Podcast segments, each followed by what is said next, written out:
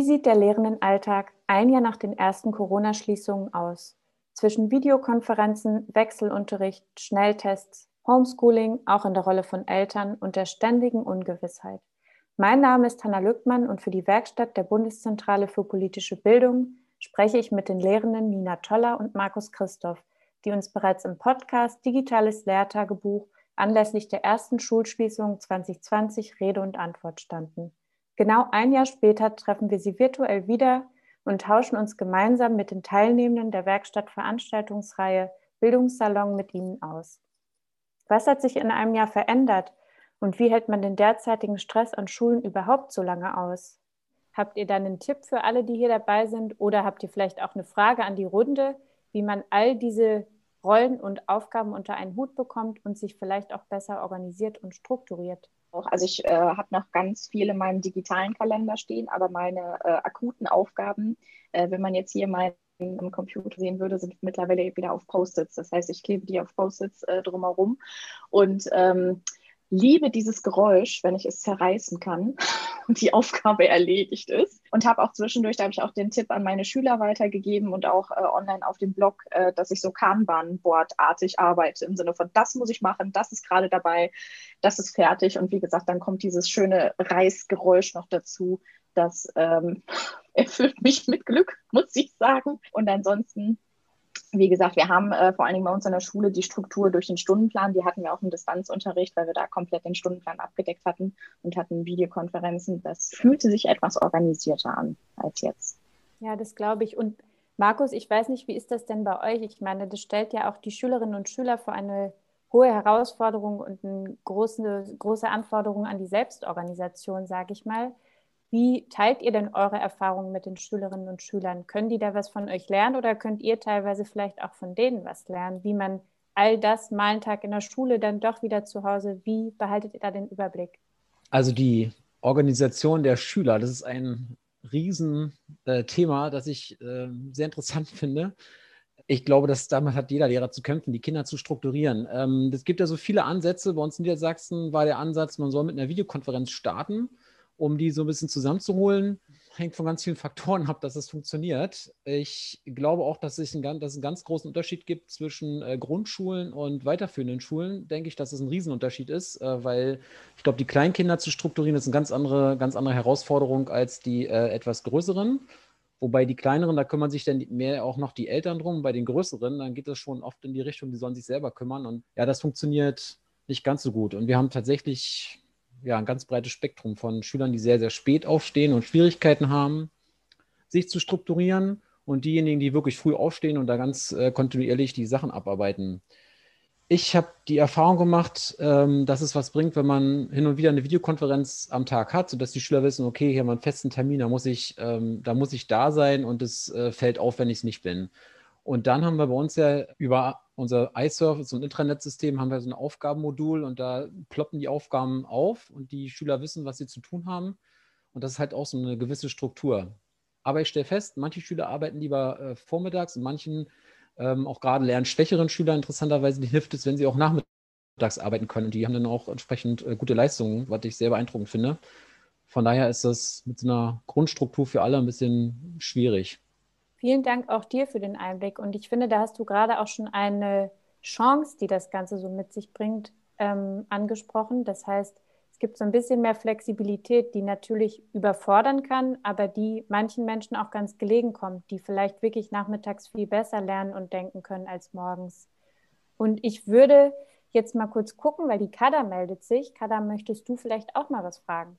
Ich habe genau dazu eine Frage zu dieser Flexibilität. Also erstmal, ich bin Katharina, unterrichte Kunst und Deutsch gerade in Niedersachsen. Und ähm, wie ist die Flexibilität bei euch noch aufgetreten? Also ich habe jetzt zum Beispiel von Personen gehört, die wirklich im Pferdestall standen und an der Videokonferenz teilgenommen haben und einen unglaublich tollen Unterricht mitgemacht haben. Also wie kann man da vielleicht Schule noch weiter denken? Das ist jetzt so eine Frage, die mich interessiert. Nina, du hast dein Mikro schon angemacht. Du darfst gerne beantworten. ja, ich habe, äh, das habe ich jetzt auch erlebt, äh, wo wir jetzt gerade zurück im Wechselunterricht sind. Ich habe eine Schülerin, die war tatsächlich äh, während der Distanz in der Türkei und war jetzt ganz äh, traurig, dass sie ja wiederkommen musste, weil wir in der Schule sind, weil sie auch sagte, ja, in Ankara war das Internet viel besser, ich konnte viel besser teilnehmen als jetzt.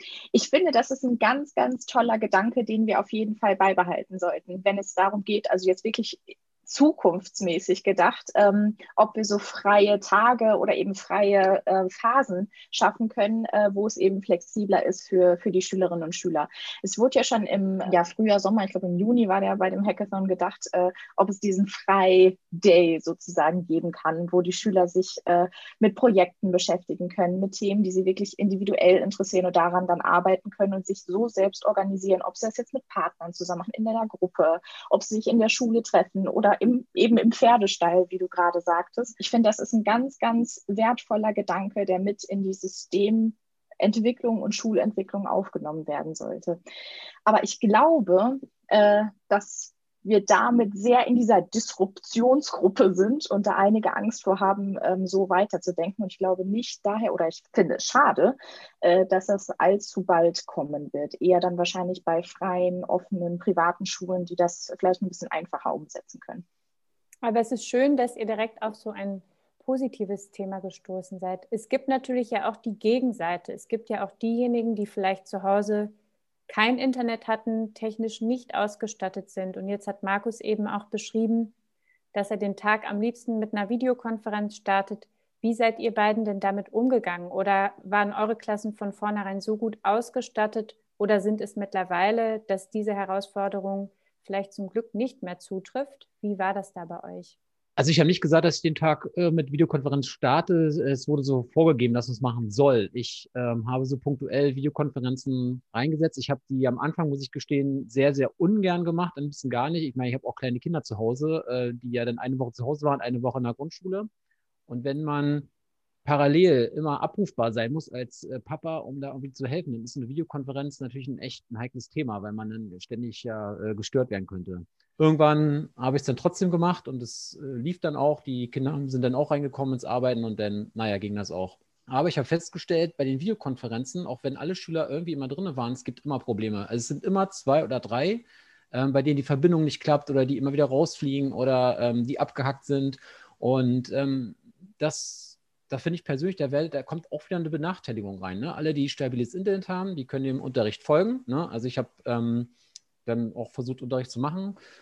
Ähm, habe das mal recht kurz gehalten, um eben die Benachteiligung so gering wie möglich zu halten. Aber ich finde, das ist echt ein, eine schwierige Kiste. Und bei uns sind alle ähm, Schüler ja in der Tablet-Klasse. Das heißt, theoretisch haben alle ein Tablet, aber praktisch äh, ist die Wahrheit eben doch eine andere, dass dann zum Beispiel die Geräte nicht funktionieren oder zu Hause eben doch das Internet nicht so gut ist auf den Dörfern und ähm, ja, oder das Tablet wurde bei Mama vergessen und der Junge ist jetzt bei Papa. So eine Geschichten kommen ja auch.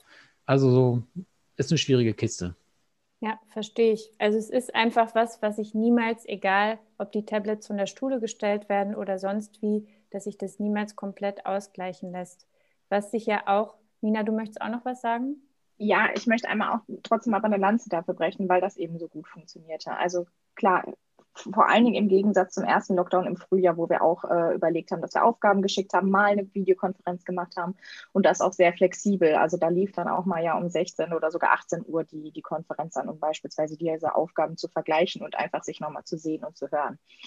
Und wir haben jetzt aber so viel Rückmeldungen bekommen von Eltern, von Schülern, von Lehrern, von ja irgendwie Außenstehenden auch, ähm, dass das so eine Hilfestellung war, diese Tagesstruktur zu haben durch den Stundenplan, weil die Eltern dann auch tatsächlich im Homeoffice ähm, arbeiten konnten und die äh, Schülerinnen und Schüler wirklich ja ähm, durch die Lehrkräfte betreut waren. Also sie haben ihre äh, Freunde zumindest virtuell gesehen. Ähm, sie haben äh, Aufgaben machen können. Sie wurden gleichzeitig verglichen, haben eine Rückmeldung dazu bekommen und wussten dann auch mit der Stunde, ist das Fach für den Tag erledigt. Das heißt, wir haben auch die Hausaufgaben so gut wie möglich ausgesetzt, dass sie eben nicht noch den Nachmittag oder Abend mit den Eltern vielleicht gemeinsam organisieren mussten, wann werden denn noch diese Aufgaben gemacht. Und da haben wir eigentlich ja fast alle erreicht. Also äh, was, was Markus, was du gerade sagtest, dass mal zwei, drei dabei waren, das waren dann aber unterschiedlich. Also dann, oder auch bei mir fiel das Internet plötzlich aus äh, und ich war ein paar Minuten nicht da. Also das gab es. Aber ähm, immer mal unterschiedlich oder es gab mal einen Stromausfall oder so. Und wenn das aber ähm, Leute waren, wo das durchgängig so war, haben wir die in die Schule geholt und dann so ein Study Hall ähm, eingerichtet, wo die äh, Schüler dann unabhängig von anderen dort saßen mit einem Gerät, ähm, mit einem gewurstelten Internetzugang, den wir dann im Klassenraum irgendwie zur Verfügung gestellt haben, sodass sie dann von dort aus am Distanzunterricht teilnehmen konnten. Oder ähm, wenn die Gruppe nicht zu groß war, solange sowieso in der Notbetreuung dabei waren. Denn das war ja für die fünften und sechsten Klassen sowieso äh, das Angebot. Und deswegen, das funktionierte super, auch durch das Sofortausstattungsprogramm, muss ich mal wirklich richtig loben, bekamen wir doch sehr schnell die Tablets für die äh, Schülerinnen und Schüler und ähm, das hat gut geklappt. Gleichzeitig waren aber auch sehr viele engagierte Lehrkräfte und Schulleitungen da, die die ganze Zeit zur Verfügung standen, wenn es Probleme mit dem iPad gab, wenn es Probleme mit dem Zugang gab, wenn die E-Mail-Adresse vergessen wurde oder sonst was, dass das nicht äh, gefühlt 24-7 äh, gekümmert wurde, dass das äh, mal funktionierte. Vielen Dank für den Einblick. Und ihr zeigt auch gerade recht deutlich, dass sich, glaube ich, kein Ereignis im letzten Jahr so richtig schwarz oder weiß betrachten lässt. Also es gibt immer Vorteile, weil Videokonferenz eben Struktur bieten kann und auch die Eltern ein bisschen entlastet, weil einfach die Lehrenden als direkte AnsprechpartnerInnen verfügbar sind. Und ich sehe jetzt, hier gibt es eine Meldung, Johannes. Was möchtest du denn gerne wissen? Genau, also ich bin Johannes aus Thüringen, äh, Sozialpädagoge. Äh, schönen Dank für diesen Austausch. Äh, mich interessiert so die ähm, Rubrik kollegialer Austausch und kollegiales Zusammenarbeiten. Ich nehme wahr, dass, äh, dass die Lehrerinnen doch sehr auch Einzelkämpfer sind und äh, mich interessiert, ob ihr Dienstberatungen machen könnt, ob ihr äh, Rücksprache mit euren Kollegen halten könnt, ähm, vielleicht auch mit der Schulsozialarbeit, also multiprofessionell und ähm, da vielleicht auch einen Überblick zum Beispiel habt, ob Schüler komplett abtauchen, äh, ihr manche äh, Schüler und Elternhäuser schwer erreicht. Das wäre mal ähm, interessant zu wissen. Danke. Ich weiß nicht, wie, die, wie das beim Gymnasium ist. Wir sind ja in der Oberschule und haben ja eigentlich äh, alle anderen Schüler, die nicht aufs Gymnasium gehen. Und ja, die Sachen, die angesprochen worden sind, sind natürlich ein Problem. Also die sind äh, zu Zeiten ein Problem, wenn es keinen Lockdown gibt und die eigentlich zur Schule kommen müssten. Die sind genauso ein Problem, wenn Lockdown ist und die beim Homeschooling sein müssten. Also ich glaube, es gibt so Grundprobleme, die kriegt, die sind immer da, egal was für eine Form von Schule ist. Natürlich fallen solche Schüler eventuell noch weniger auf ähm, im Homeschooling-Bereich, als äh, wenn sie direkt in der Schule nicht auftauchen. Das muss man schon sagen. Aber die Probleme sind immer dieselben. Und wir haben auch eine Schulsozialarbeiterin, glücklicherweise. Ich glaube, das ist eine der wichtig, also mit einer der wichtigsten äh, Einrichtungen, die man in der Schule haben kann. Und äh, die war auch immer vor Ort und äh, die kümmert sich zum Beispiel bei uns dann auch um Fälle, die äh, so ganz unterm Radar fliegen. Vielen Dank. Und Nina, jetzt kam auch nochmal die Ergänzung von Johannes. Wie wird das denn unter KollegInnen gemacht? Also wie tauscht ihr euch aus? Wie seid ihr vernetzt und wie beratet ihr euch vielleicht auch gegenseitig? Ja, wir sind sehr ähm, niedrigschwellig vernetzt durch unsere Handys und Messenger-Gruppen, die wir haben und ähm, haben auch zwischendurch mal mit uns Videokonferenzen gemacht und haben die einfach gesagt, so, wir haben jetzt eine Stunde Zeit, alle zu jammern und zu meckern. Und äh, dann wusste man, hat man darüber gelacht, äh, dass man sich einmal so wirklich auslassen konnte. Äh, vielleicht gab es noch das eine oder andere Getränk dabei und dann ähm, fühlte man sich wieder ein bisschen besser, sodass man so versuchte, auch wirklich die ähm, ja, Kommunikation aufrechtzuerhalten, den Kontakt zu halten. In einigen Fächern haben wir ähm, auch sowieso so Online-Materialpools ähm, erstellt. Wir haben ja auch iSurf, wie Markus auch, haben das darüber gemacht. Wir sind aber auch ähm, bei den äh, höheren Klassen zu Teams gewechselt für die Videokonferenzen. Und da haben wir dann auch nochmal einfach die Dateiablage genutzt, um da uns gegenseitig Reflexionssachen zu geben, um Material zu geben, aber auch eben vor allen Dingen, um äh, diesen Kontakt zu halten. Und ähm, da muss ich sagen, ich denke ja mittlerweile ähm, vor allen Dingen als, als Fünftklässlerin immer, weil ich ja da gerade die Klassenleitung habe. Und ich glaube, das hilft aber immer ganz gut, wenn ich von bei uns am Gymnasium von den Kleinsten ausdenke und über überlege, wie kann ich das äh, sprachlich auch so runterbrechen, äh, dass auch jeder das dann da versteht. Und ähm, habe angefangen, sowohl mit den Eltern als auch mit den Schülerinnen und Schülern über E-Mail so zu kommunizieren und schreibe aber immer im Stil für die äh, Schülerinnen und Schüler. Und ich glaube, das kommt ganz gut an. Also ich habe ähm, phasenweise, das schaffe ich nicht jede Woche, habe ich immer so einen kleinen Newsletter per E-Mail an alle verschickt ähm, dass dann alle Bescheid wussten und auf dem Stand waren, uns geht's gut, vielleicht noch mal ein Foto mit dabei, je nachdem, was gerade anstand. Aber wie gesagt, das schaffe ich auch nicht. Aber gerade das Telefon ist äh, sehr on vogue wieder, ähm, dass ich auch mal tatsächlich aus der Videokonferenz den Kindern sagte, Momentchen, ich muss einmal kurz telefonieren und habe äh, bei einem Schüler oder Schülerin zu Hause angerufen, die Eltern gesprochen und schwupps war das Kind dann plötzlich doch in der Videokonferenz da. Also ähm, so geht's auch. Genau, ich sehe hier viele Daumen und viele nickende Köpfe. Also ich glaube, äh, da müssen wir dir recht geben, dass es einfach das Telefon bei uns allen wahrscheinlich wieder einen größeren Stellenwert bekommen hat, um in Kontakt zu bleiben. Und ich glaube, ähm, du hast auch was Schönes beschrieben, dass es einfach ähm, viele Plattformen sind, an denen man sich ausprobiert hat, um zu gucken, was sich dann am Ende wirklich durchsetzt. Und jetzt kommen wir auch langsam gleich zum Ende. Aber Astrid, du darfst gerne auch noch deine Frage stellen. Ja, vielen Dank. Ähm, mein Name ist Astrid Bormann. Ich arbeite in der Museumspädagogik im Land Bremen, also in Bremerhaven, der Stadt Bremerhaven. Und meine Frage wäre an das Lehrpersonal. Ich würde gerne wissen, wie können wir als außerschulischer Lernort das Lehrpersonal und die Schülerinnen und Schüler unterstützen? Also was wünscht sich das Lehrpersonal? Das ist mir ein großes Anliegen und es ist tatsächlich ein bisschen schwierig, da ähm, genau zu wissen, wo man unterstützen kann und was gewünscht wäre. Das würde mich sehr interessieren. Danke. Vielen Dank. Ich kann mir vorstellen, dass die beiden sich gerne was wünschen. Markus, magst du mal sagen, wie Astrid dir als außerschulische Bildnerin helfen könnte? Ja, das ist ganz witzig. Ähm, Bremerhaven liegt ja bei uns äh, direkt um die Ecke. Und Bremerhaven hat ja nicht nur das Auswandererhaus, sondern auch die, das Deutsche Schifffahrtsmuseum. Und das Deutsche Schifffahrtsmuseum zum Beispiel hat jetzt so einen Lehrerinnenbeirat äh, gegründet, weil ähm, haben sie ganz viele Schulen eingeladen und in sitze ich zufällig mit drin. Und äh, genau, da werden ich genau diese Sachen diskutiert. Was kann man als Museum jetzt in dieser Zeit eigentlich machen? Und ähm, wenn man die Frage so leicht beantworten könnte, dann ähm, ja, dann gäbe es wahrscheinlich diesen Beirat gar nicht. Also, ähm, ich finde so ein Museum, ich weiß nicht, ob ihr das, wer das Auswandererhaus kennt, das ist ein ganz, ganz tolles Museum, das lebt eigentlich davon, dass man da hingeht. Also ähm, das digital zu vermitteln, finde ich ganz, ganz, ganz schwer. Ähm, da ist zum Beispiel so, ich muss es mal kurz erläutern, man kommt da so eine große Halle und steht da vor so einem riesen äh, Schiff, was ein Auswandererschiff sein soll und dann sind da lebensgroße Figuren dargestellt an, auf so einem Steg, wie die so warten, dass sie nach Amerika äh, auswandern können. Und ähm, dann haben sie so, werden so Geräusche abgespielt und so. Und äh, dieses aufzunehmen, dieses, dieses, diese Szene, es geht ja darum, dass man äh, fühlt, wie das war beim Auswandern. Ich weiß nicht, wie man das digital vermitteln soll. Also, keine Ahnung. Also, das ist so eine Sache, die muss man einfach erleben. Also, das Auswandererhaus irgendwie in so einer Zeit äh, zu machen, finde ich wirklich extrem schwer. Man hofft ja, dass es irgendwann wieder losgeht, dass man dahin darf. Und man könnte entsprechend äh, Programme entwickeln, um zum Beispiel so einen Besuch für Schüler vorzubereiten das finde ich zum Beispiel total wichtig, dass Schüler vorbereitet werden. Und meiner Erfahrung nach, wenn ähm, Museen irgendwie welche Sachen rausgeben zum Vorbereiten, und es ist ja egal welches Museum, die sind meistens immer äh, gut für Gymnasialleute, vielleicht noch Real, für Realschulschüler.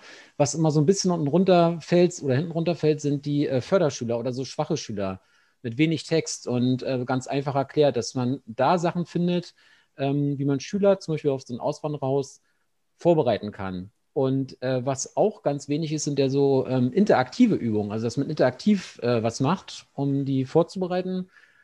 Das finde ich ist auch gerade in so einem Bereich Geschichte immer sehr, sehr wenig. So ja, interaktive digitale Übungen, die auch ein bisschen spannend sind und äh, wo man auch wirklich was mitnimmt. Vielen Dank, Markus. Ich würde nur eine kleine Sache sagen, wenn das irgendwie möglich ist oder im Budget liegt vielleicht auch. Also wenn es irgendwie darum geht, das so möglich zu machen, dass es virtuell ähm, erfahrbar macht. Ähm, fände ich es toll, wenn auch sowas wie Augmented oder Virtual Reality angeboten würde über eine App. Also das hat ja zum Beispiel auch die Maus gemacht. Zum 50. Geburtstag konnte man sich die Maus ins Wohnzimmer oder Kinderzimmer holen oder was vom WDR kam, dass es da die Zeitzeugen-Sachen gibt, dass man eben vom Zweiten Weltkrieg zum Beispiel auch die Person im, im ja, Wohn- oder Schulzimmer ähm, hat. Also so, da, ohne dass man natürlich diese große Brille dafür bräuchte. Das wäre, glaube ich, gut oder das Ideale, wenn man dann komplett eintauchen kann. Aber wenn man auch mit seinem vielleicht etwas älteren Smartphone ähm, das Ganze so erleben könnte, wäre toll. Und da würde ich mich bei dem anderen Markus anschließen. Ähm, ich glaube, gerade momentan, gilt aber ähm, auch allgemein, ähm, ist diese Arbeitsentlastung ganz wichtig. Also, dass man als Lehrkraft weiß, man kann euch äh, entweder äh, anrufen oder irgendwie kontaktieren und einfach nur sagen, ich habe die Klasse und das möchte ich machen und alles komplett wird sonst vorbereitet und man hat dann nur noch den Zugangslink zur jeweiligen Plattform, über die man das macht. Das, glaube ich, wäre jetzt für mich auch eine echte Arbeitsentlastung. Ein Jahr lang Debatten und Methoden. Hat das denn auch was gebracht? Welche Erkenntnisse und Möglichkeiten im Bildungsbereich haben wir durch diese Zeit gewonnen? Ich bin Thomas, komme aus Berlin, bin Studierender, Student und plane eventuell auch Lehrer zu werden, nachdem ich vorher Trainer gewesen bin. In der ersten Phase habe ich den Eindruck gehabt, dass da viel Hoffnung gewesen ist. In der zweiten Phase eben halt so äh, eine große Ernüchterung, dass man eben halt damit äh, umgehen muss. Ich habe auch nicht den Eindruck, dass wir ähm, am Ende dieser Online-Entwicklung, die Entwicklung des Online-Unterrichts im Halt sind. Es hat noch keine Transformation stattgefunden. Also es wird vielfach immer versucht, den Unterricht, so wie er jetzt eigentlich ohne diese Katastrophe jetzt äh, stattfinden würde, einfach so weit wie möglich ins Internet zu verlagern diese Dinge einfach eins zu eins rüber zu kopieren. Wir sind aber noch nicht dabei, dass wir eben halt anfangen, was bietet uns das denn für Möglichkeiten? Und daher die Frage eben halt, was bleibt denn tatsächlich von diesem Lockdown? Was kann man mitnehmen? Ich glaube, die Antwort werden wir nach dem dritten Lockdown finden. Danke, Thomas. Genau, ich würde das nochmal ganz kurz zusammenfassen, damit wir damit auch die Fragerunde ein bisschen abschließen können, Markus und Nina. Ich glaube, ihr wurdet im Juni eine ähnliche Frage gestellt. Also ich, mich würde interessieren, ähnlich wie den Thomas, was bleibt denn jetzt von dem Ganzen? Also was glaubt ihr, was bleibt und was würdet ihr euch wünschen, was bleibt aus all den Learnings, Erfahrungen und Ausprobierzeiten des Lockdowns und auch des Wechselunterrichts aktuell? Ich glaube, was, was einmal bleibt, was gut ist, ist, dass ähm, zumindest auf der technischen Seite die meisten jetzt einen Eindruck bekommen haben. Also manche sind zu echten Profis geworden, manche ähm, haben die äh, Hemmungen abgebaut in dem Sinne ähm, und lassen sich vor allen Dingen darauf ein, auch Neues im, im Sinne der Technik oder digitaler Medien auszuprobieren, sodass dieses Argument schon mal weg ist, dass man das jetzt wirklich großflächig geschafft hat. Woran gearbeitet werden müsste, ist nun das echte Digitale oder die echte Digitalität. Also was heißt das jetzt? Neue Lehr-Lernformen, äh, neues Unterrichten, neue Schule in dem Sinne.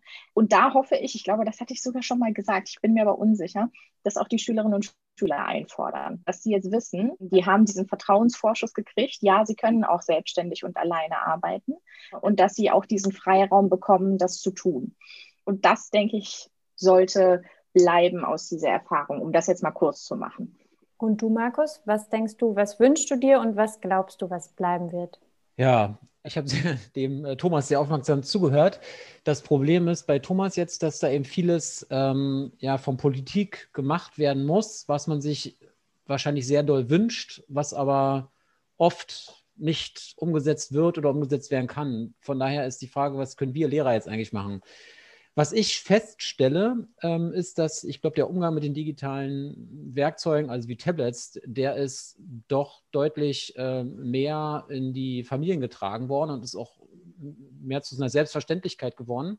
Und da hoffe ich mir eigentlich, dass das in den Unterricht so Einzug hält, dass man das als normal empfindet, dass man ein Tablet dabei hat und eben damit arbeitet als Hilfsgerät. Das ist ja schon, schon seit vielen Jahren meine Theorie, dass man das eben als Hilfsgerät benutzt, dass es nichts irgendwas ersetzt ähm, sondern dass es eben zusätzlich ist. Und ich stelle halt immer wieder auch in verschiedenen Klassen, die jetzt wieder in, den, ähm, in der Schule sind, fest, dass es immer einzelne Schüler gibt, die haben dann so eine, haben in der Schule angefragt, ist es in Ordnung, wenn ich mein Tablet mitbringe?